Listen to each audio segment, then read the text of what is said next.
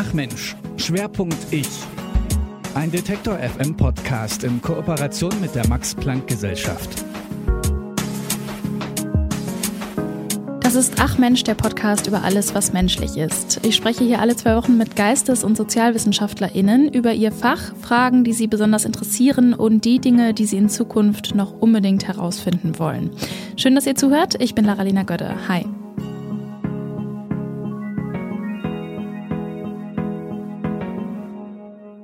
Nach so einem anstrengenden Tag, an dem man viel geleistet hat, möglicherweise viele Leute getroffen und sich den Mund fusselig geredet hat, da komme ich persönlich richtig gern nach Hause, schließe die Tür hinter mir und weiß dann auch, jetzt bin ich allein und jetzt kann mich niemand mehr stören. Wie ist es, wenn es diesen Raum nicht gibt? Wenn kein Klingelschild und kein Briefkasten sagt, hier wohne ich? Was macht das mit dem Gefühl von Privatsphäre, mit dem Bedürfnis nach Intimität? Diese Fragen hat sich Luisa Schneider gestellt. Die ist Anthropologin am Max-Planck-Institut für ethnologische Forschung in Halle. Und mit ihr habe ich in dieser Folge von Ach Mensch über Wohnungslosigkeit gesprochen. Für mich ist das ein Thema, was mich schon extrem lang begleitet. Also als ich, ich bin auf dem Dorf aufgewachsen in Baden-Württemberg. Und als ich so sieben war, da durfte ich zum ersten Mal nach Berlin, äh, meinen Onkel und meine Tante besuchen. Und ich erinnere mich noch genau, dass ich, wir kamen dort an und äh, in der U-Bahn und äh, auf dem Weg zum Ausgang habe ich eine wirklich, ja, für mich damals sehr alte Frau gesehen, die da stand und gebettelt hat. Und ich habe einfach überhaupt nicht verstanden, wie das sein kann, ähm, dass wir, ja, dass es in Deutschland alte Menschen gibt, die auf der Straße stehen und betteln müssen. Hm. Ich glaube, das war so das, das erste Mal, dass ich damit in Berührung kam. Und dann habe ich in meinen unterschiedlichen Forschungsprojekten ja immer wieder zu den Thematiken, wie man denn ähm, Intimität und Familienleben und Privatsphäre leben kann, gearbeitet. Also zum hm. Beispiel habe ich ähm, Menschen in Wien äh, durch ihren Asylprozess begleitet, die ja oft in äh, überfüllten Flüchtlingsunterkünften äh, leben müssen.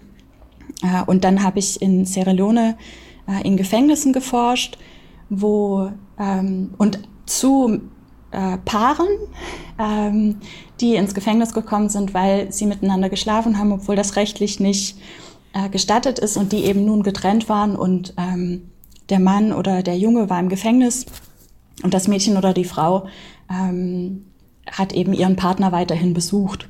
Und auch da wäre wieder die Frage, wie kann man denn ähm, Intimität und Privatsphäre leben, wenn man den Raum dazu nicht hat. Hm.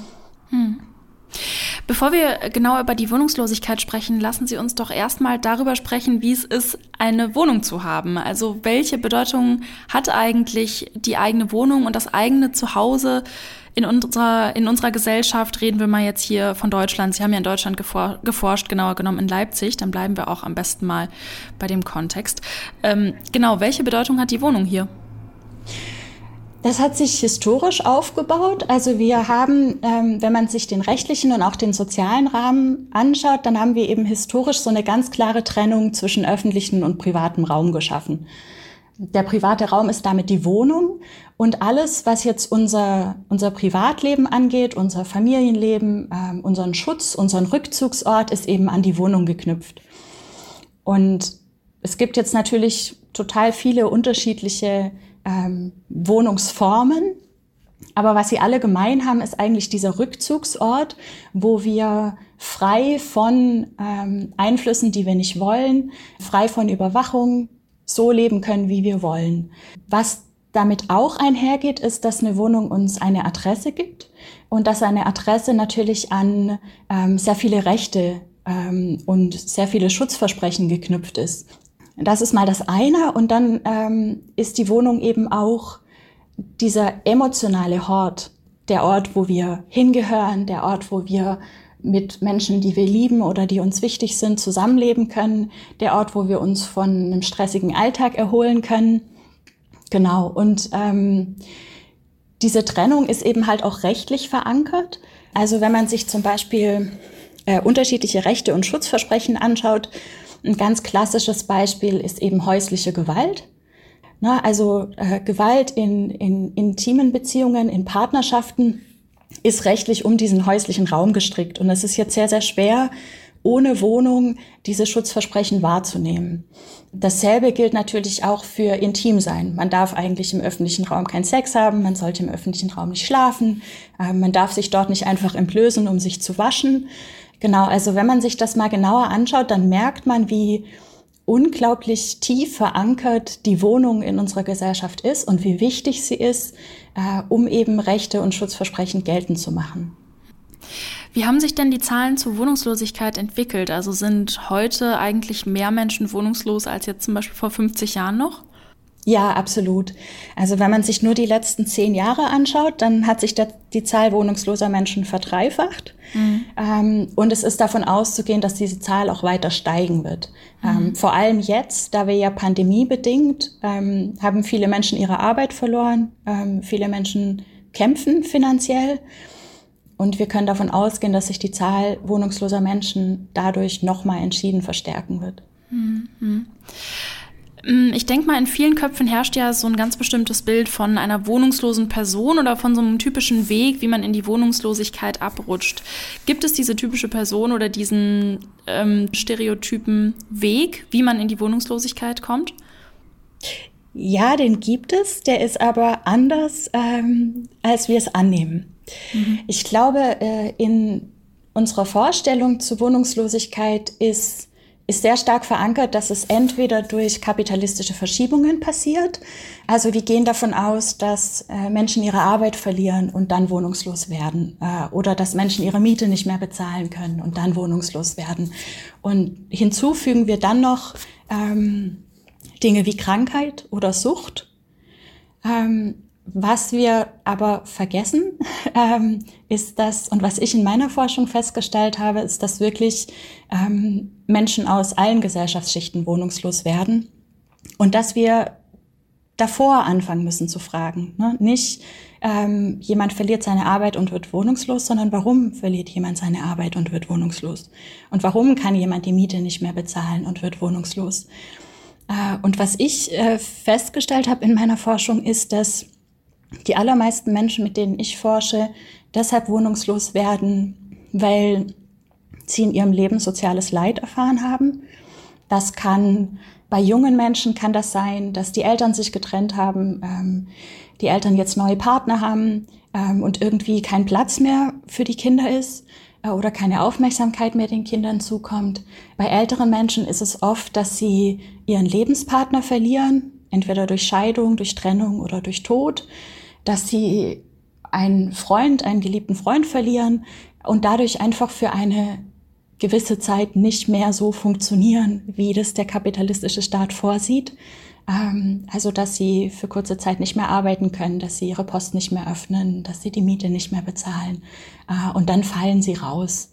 Ähm, was auch wichtig ist zu wissen, ist, dass es wirklich Menschen aus allen Gesellschaftsschichten betrifft. Also, unter den wohnungslosen Menschen, die ich begleite, sind natürlich auch psychisch erkrankte und suchtkranke Menschen.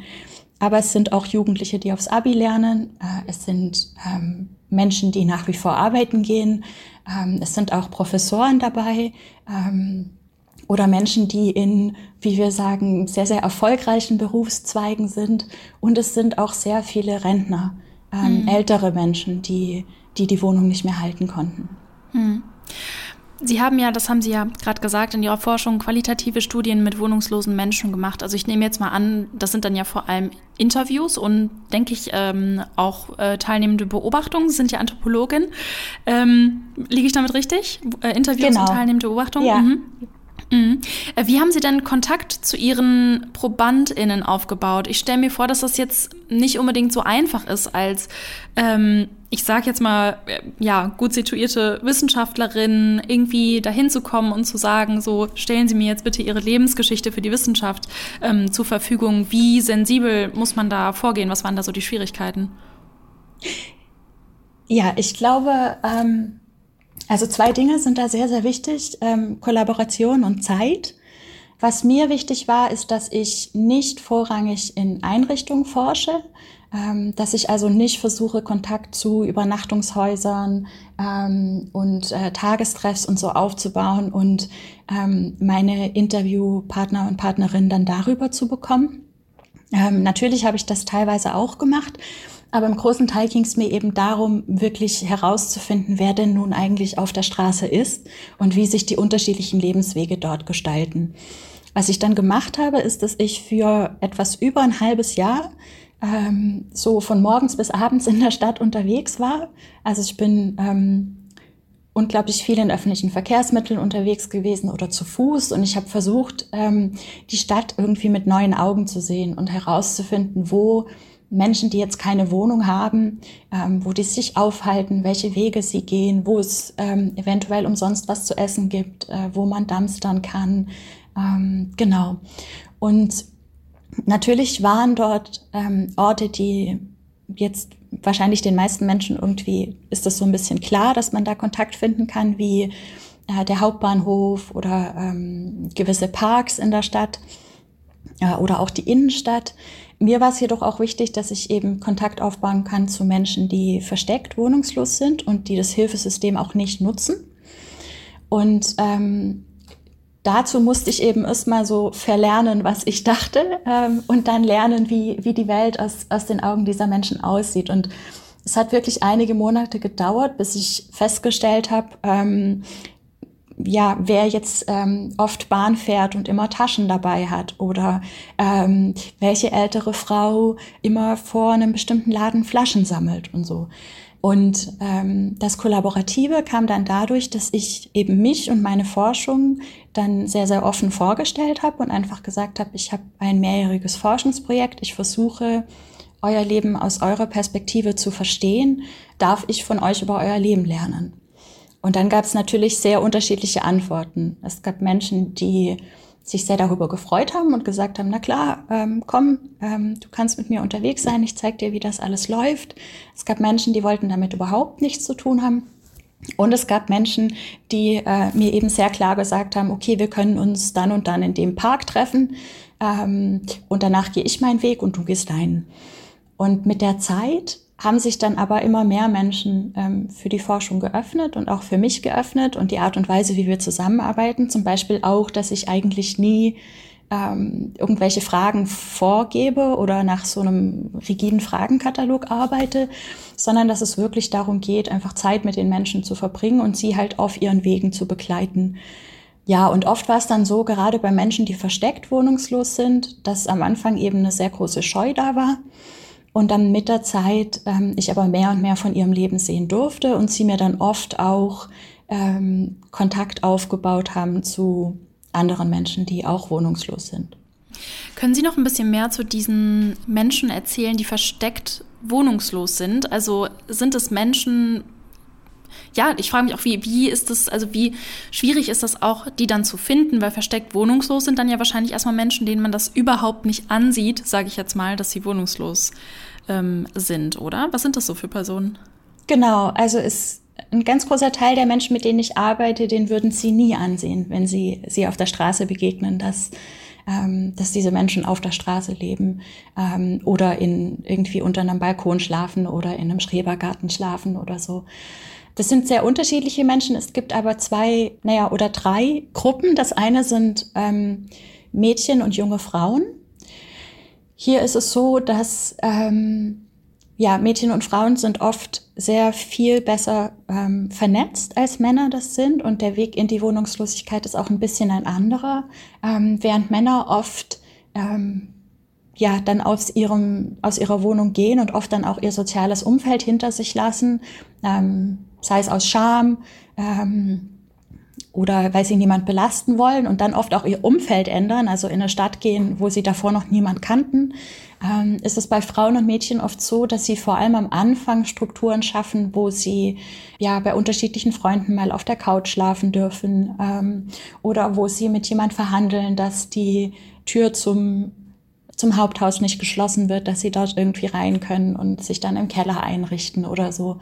Ähm, das ist die eine Gruppe. Äh, die andere Gruppe, das sind ähm, ältere Frauen, also so 70 aufwärts. Ähm, hier ist es so, dass das oft Frauen sind, die wohnungslos geworden sind, nachdem ihr Partner verstorben ist und die dezidiert sich nicht an ihre Kinder ähm, oder an ihre Liebsten wenden, ähm, um von ihnen Hilfe zu bekommen und die auch dezidiert mit dem Hilfesystem nichts zu tun haben wollen, weil sie das oft mit ähm, Alkohol oder mit Drogen ähm, oder mit diesen stereotypischen Vorstellungen von Wohnungslosigkeit verbinden. Und das sind dann Menschen, die äh, sich selber mit unglaublicher Kreativität und großer Anstrengung Systeme aufbauen, in denen sie ähm, sich zum Beispiel ähm, in Krankenhäusern waschen oder ähm, in Bibliotheken die Toilette nutzen oder irgendwie vom Telefon ihrer Freundin aus ihre Kinder anrufen. Ja, und dann gibt es noch eine dritte Gruppe und das sind Menschen, die ähm, entweder nach wie vor berufstätig sind oder es sehr, sehr lange waren. Manche dieser Menschen sind, haben sich bewusst dafür entschieden, die Wohnung zu verlassen. Ähm, andere sind aus dem System geflogen. Ähm, und das sind Menschen, die sich oft irgendwo alleine, ähm, sei es in einem Zelt oder sie bauen sich irgendwie im Wald ähm, einen Unterschlupf oder so. Also die wenden sich dann auch nicht an die, an die Notschlafstellen, sondern bauen sich selber ein System auf und sind dann oft einfach äh, tagsüber in der Stadt unterwegs, um dort halt ihren Lebensunterhalt zu bestreiten. Hm. Reden wir mal über dieses soziale Umfeld. Also in unserer Wohnung, da gibt sich ja meistens so ein soziales Umfeld dann aus den Nachbarn oder irgendwie so den Freunden und Freundinnen, die irgendwie eine Straße weiter wohnen oder so oder jetzt auch MitbewohnerInnen oder PartnerInnen. Wie schaffen sich denn wohnungslose Menschen dieses feste soziale Umfeld oder haben die überhaupt ein festes soziales Umfeld typischerweise? Menschen, die versteckt wohnungslos sind, oft nicht so. Da ist es so, dass sie entweder noch Kontakt zu ähm, einer sehr geringen Anzahl wohnender Menschen haben, die um ihre Situation wissen äh, und ihnen auch dabei helfen, diese Situation versteckt zu halten. Ähm, das ist bei, bei älteren Menschen oft so, wenn es zum Beispiel darum geht, nach wie vor in Kontakt mit den Kindern zu sein, den Kindern aber nicht zu sagen, dass man auf der Straße ist, weil man ihnen keine Sorgen machen will oder so. Bei jüngeren Menschen und Menschen mittleren Alters ist es so, dass oft äh, die Gemeinschaft der Straße dann extrem stark wird. Das hat verschiedene Gründe. Äh, auf der einen Seite gibt es dort wirklich ähm, ja, sehr ausgetüftelte Versorgungsstrukturen, wo ja, Menschen sich gegenseitig umeinander bemühen und aber auch so die alltäglichen Bedürfnisse abdecken. Ne? Äh, wo bekommt man was zu essen, wo bekommt man was zu trinken, ähm, wer kümmert sich um was. Ähm, manche Menschen sind erfolgreicher darin, Flaschen zu sammeln. Andere Menschen sind erfolgreicher darin, irgendwo zu betteln. Ähm, wieder andere verkaufen vielleicht eine Straßenzeitung. Genau, und so wird dann geteilt. Und es geht aber auch darum, sich gegenseitig irgendwie so ein bisschen im Check zu halten, weil wohnungslos sein natürlich schon auch bedeutet, sich und die Welt klein zu denken. Ne? Also alles, was für wohnende Menschen extrem wichtig ist, wird für wohnungslose Menschen irgendwie unerreichbar. Ne? Familie, Beruf, Kinder und so weiter. Was aber immer wichtiger wird, ist eben dieses, dieses alltägliche Überleben. Und es ist schon so, dass es, dass es bei vielen Menschen auch so ist, dass sie ähm, dann teilweise, wenn sie schon länger auf der Straße sind, sich und ihre eigene Gesundheit und ihr eigenes Wohlbefinden teilweise außer Acht lassen. Und da kommen dann andere wohnungslose Menschen hinzu, die sagen, Mensch, ähm, du musst mal nach dir schauen oder du musst mal, ähm, du brauchst einen neuen Schlafsack oder du musst das und das regeln oder so. Und ähm, vor allem für, für Mädchen und Frauen ist es dann noch die Sicherheit. Na, also die Gemeinschaft der Straße sorgt dann dafür, dass sie zum Beispiel nicht alleine schlafen müssen, dass sie ähm, jemand haben, der sie begleitet, wenn sie nachts ähm, irgendwie auf Toilette müssen und dass sie sich einfach geschützter, äh, geschützter fühlen. Ähm, und ich ich glaube, dass ähm, das, also was ich auch oft ähm, beobachtet habe, ist, dass wenn wir die soziale Seite anschauen, dann schafft eine Wohnung eben auch nicht diese, diese Integration wieder zu vollziehen. Also es, ich habe viele Menschen verfolgt, die irgendwie dann eine Sozialwohnung bekommen haben oder irgendwo untergekommen sind. Die sind aber trotzdem nach wie vor ähm, jeden Tag zurück zu den anderen Menschen, die sie auf der Straße kennengelernt haben, weil sie eben nur dort dieses, ähm, dieses Verständnis, diesen Zusammenhalt und irgendwo auch diese Akzeptanz erfahren haben. Äh, und das ist natürlich was, was ähm, es dem Hilfesystem teilweise sehr, sehr schwer macht. Hm. Ähm Also Wohnraum bedeutet ja auch vor allem Privatsphäre. Man kann sich so zurückziehen in seine eigenen vier Wände und halt wirklich auch abschließen. Wie schaffen sich denn oder wie empfinden denn wohnungslose Menschen diese Privatsphäre und auch diese Intimität, die in dieser Privatsphäre möglich ist? Ja, das ist ähm, extrem schwierig auf der Straße zu kreieren und ähm, es gibt jetzt verschiedene Systeme. Also zum Beispiel, ähm, ja, ein wohnungsloser Mann hat mal zu mir gesagt, ähm, dass ich so gut wie nie jemand sehen werde, der auf der Straße schläft mit ähm, dem Gesicht sichtbar, sondern dass Menschen eigentlich immer versuchen, sich entweder äh, an der Wand zu drehen oder sich etwas über das Gesicht zu legen, ähm, um wenigstens minimale Privatsphäre zu schaffen ähm, und nicht klar zu erkennen sein. Was auch ist, ist natürlich, dass ähm, wohnungslose Menschen die Stadt ganz neu kennenlernen und auch herausfinden, wo ähm, es zum Beispiel ähm, ja, Räume in, in Parks gibt, die ziemlich unbesucht sind, wo sie sich irgendwie zurückziehen können, um mal auf Toilette zu gehen oder um intim zu sein. All diese Dinge sind aber nie verlässlich und nie stabil, ne? ähm, was es natürlich Paaren extrem schwierig macht, ähm, Zeit für sich zu finden, Raum für sich zu finden. Genau. Ähm, und es ist natürlich auch so, dass ähm, viele Menschen extrem darunter leiden, dass sie in einem Raum leben, den andere Menschen nutzen und durchqueren und dann aber wieder verlassen. Also wenn Sie sich jetzt mal vorstellen, dass Sie Ihren Tag am Hauptbahnhof verbringen, der ja gefühlt irgendwie von hunderten Menschen besucht wird ähm, tagtäglich, die Sie alle anschauen, die sie aber entweder nicht sehen oder vielleicht verurteilen oder so, aber sie haben nie ähm, den Raum und die Ruhe für sich. Sie können sich da nie zurückziehen, sind aber gleichzeitig auf diesen Raum angewiesen, um ihren Lebensunterhalt zu bestreiten. Und dieses ständige Ausgesetztsein, den Blicken anderer ausgesetzt sein, auch den Urteilen anderer ausgesetzt zu sein und um Hilfe zu bekommen, sich immer auch entblößen zu müssen irgendwo, Ne? Also sie müssen entweder sich ans Hilfesystem wenden und klar sagen, so ich bin wohnungslos, ich brauche Hilfe, oder sie müssen betteln oder sie müssen Flaschen sammeln oder ähm, und sie können eigentlich nie entscheiden, ähm, dass dieser Teil ihres Lebens privat ist oder dass sie den jetzt vielleicht nicht teilen müssen. Hm. Durch die Ergebnisse, die Sie jetzt bei Ihrer Forschung sammeln können, wie würden Sie denn dann jetzt das Hilfesystem für wohnungslose Menschen in Deutschland beurteilen? Ja, ich habe sehr anders darüber gedacht. Ja. Ähm, ich dachte am Anfang wirklich, dass es, ähm, naja, ich habe ein bisschen naiv auch ähm, in diese Logik ähm, dass ja niemand auf der Straße sein muss, wenn er das nicht will. Ähm, das war so ein bisschen mein Gefühl und ich dachte auch, naja, okay, aber wenn jemand wirklich ähm, versuchen möchte, da rauszukommen, dann wird das auch funktionieren. Das ist überhaupt nicht das, was ich sehe.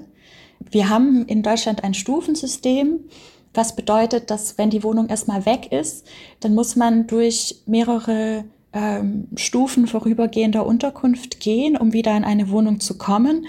Und das ganze Konzept basiert ähm, auf diesem Fördern und Fordern Prinzip. Ne? Also sie müssen aktiv ähm, ihre Probleme bekämpfen und nur dann wird ihnen geholfen. Und es basiert auch auf einer Vorstellung von Menschen, die ein bisschen so aufgebaut ist, dass wenn sie nicht gezwungen werden, ihr Leben zum Besseren zu verändern, dann haben sie auch die Motivation, nicht das zu tun. Das ist natürlich ein sehr, sehr negatives Menschenbild. Und das Problem, das ich sehe, ist, dass ähm, ganz, ganz viele Menschen wirklich sehr bestrebt sind, wieder eine Wohnung zu bekommen. Ähm, das Hilfesystem aber so auf Individualisierung basiert. Also sie müssen dieses Hilfesystem, diese Stufen alleine durchschreiten. Ähm, sie müssen ihre Probleme bewältigen und nur dann geht es aufwärts. Und gerade für Menschen, die, ähm, wie die Sozialarbeit sagt, komplexe Mehrfachproblemlagen haben, ähm, führt es dazu, dass sie sich dann eben konstant mit komplexen Mehrfachanforderungen konfrontiert sehen, die sie oft nicht schultern können und dann ähm, scheitern. Was auch noch, ähm, also generell, wenn man sich zum Beispiel Leipzig anschaut, dann ist das Hilfesystem schon gut aufgebaut. Ne? Es gibt unterschiedliche Anlaufstellen, ähm, es gibt unterschiedliche Möglichkeiten, äh, es gibt sehr, sehr viele Menschen, die sich sehr stark engagieren. Was uns allerdings fehlt, ist die soziale Komponente. Was uns fehlt, ist das Verständnis, dass eine Wohnung an sich eben auch nur ähm, vier Wände sind. Ne? Und dass, um Wohnungslosigkeit wirklich zu beheben, müssen wir ähm, die die sozialen Probleme, diesen Bruch, ähm, der dazu geführt hat, dass Menschen aus dem System fallen, diesen Bruch müssen wir heilen. Und das können wir nur, wenn wir eine Wohnung als Basis verstehen, von der aus man dann diese anderen Probleme angehen kann, nicht als Ziel, als Belohnung, ähm, die, ne, weil was man sonst sieht, ist, dass selbst Menschen, die dieses Ziel, diese Belohnung erreichen, die sitzen dann in ihrer Wohnung, sind nach wie vor komplett abgeschnitten von der Mehrheitsgesellschaft und ihnen fällt sprichwörtlich die Decke auf den Kopf, bis sie irgendwann dann wieder aus der Wohnung rausgehen. Ähm, und das ist etwas, was wir, glaube ich, umdenken müssen, wenn wir Wohnungslosigkeit nicht nur verhalten, verwalten, sondern auch beheben wollen. Luisa Schneider, Anthropologin am Max-Planck-Institut für ethnologische Forschung in Halle. Sie forscht zu Wohnungslosigkeit und was das für Intimität und Privatsphäre bedeutet. Ich bedanke mich bei euch fürs Zuhören und freue mich, wenn ihr euren Freundinnen und Freunden den Podcast empfehlt, vorausgesetzt natürlich, er gefällt euch. Wenn ihr Kritik oder Wünsche habt, wendet euch immer gerne per Mail an kontakt.detektor.fm. Und dann hören wir uns hoffentlich in zwei Wochen wieder. Bis dahin macht's gut. Ich bin Lara-Lena Götte. Ciao.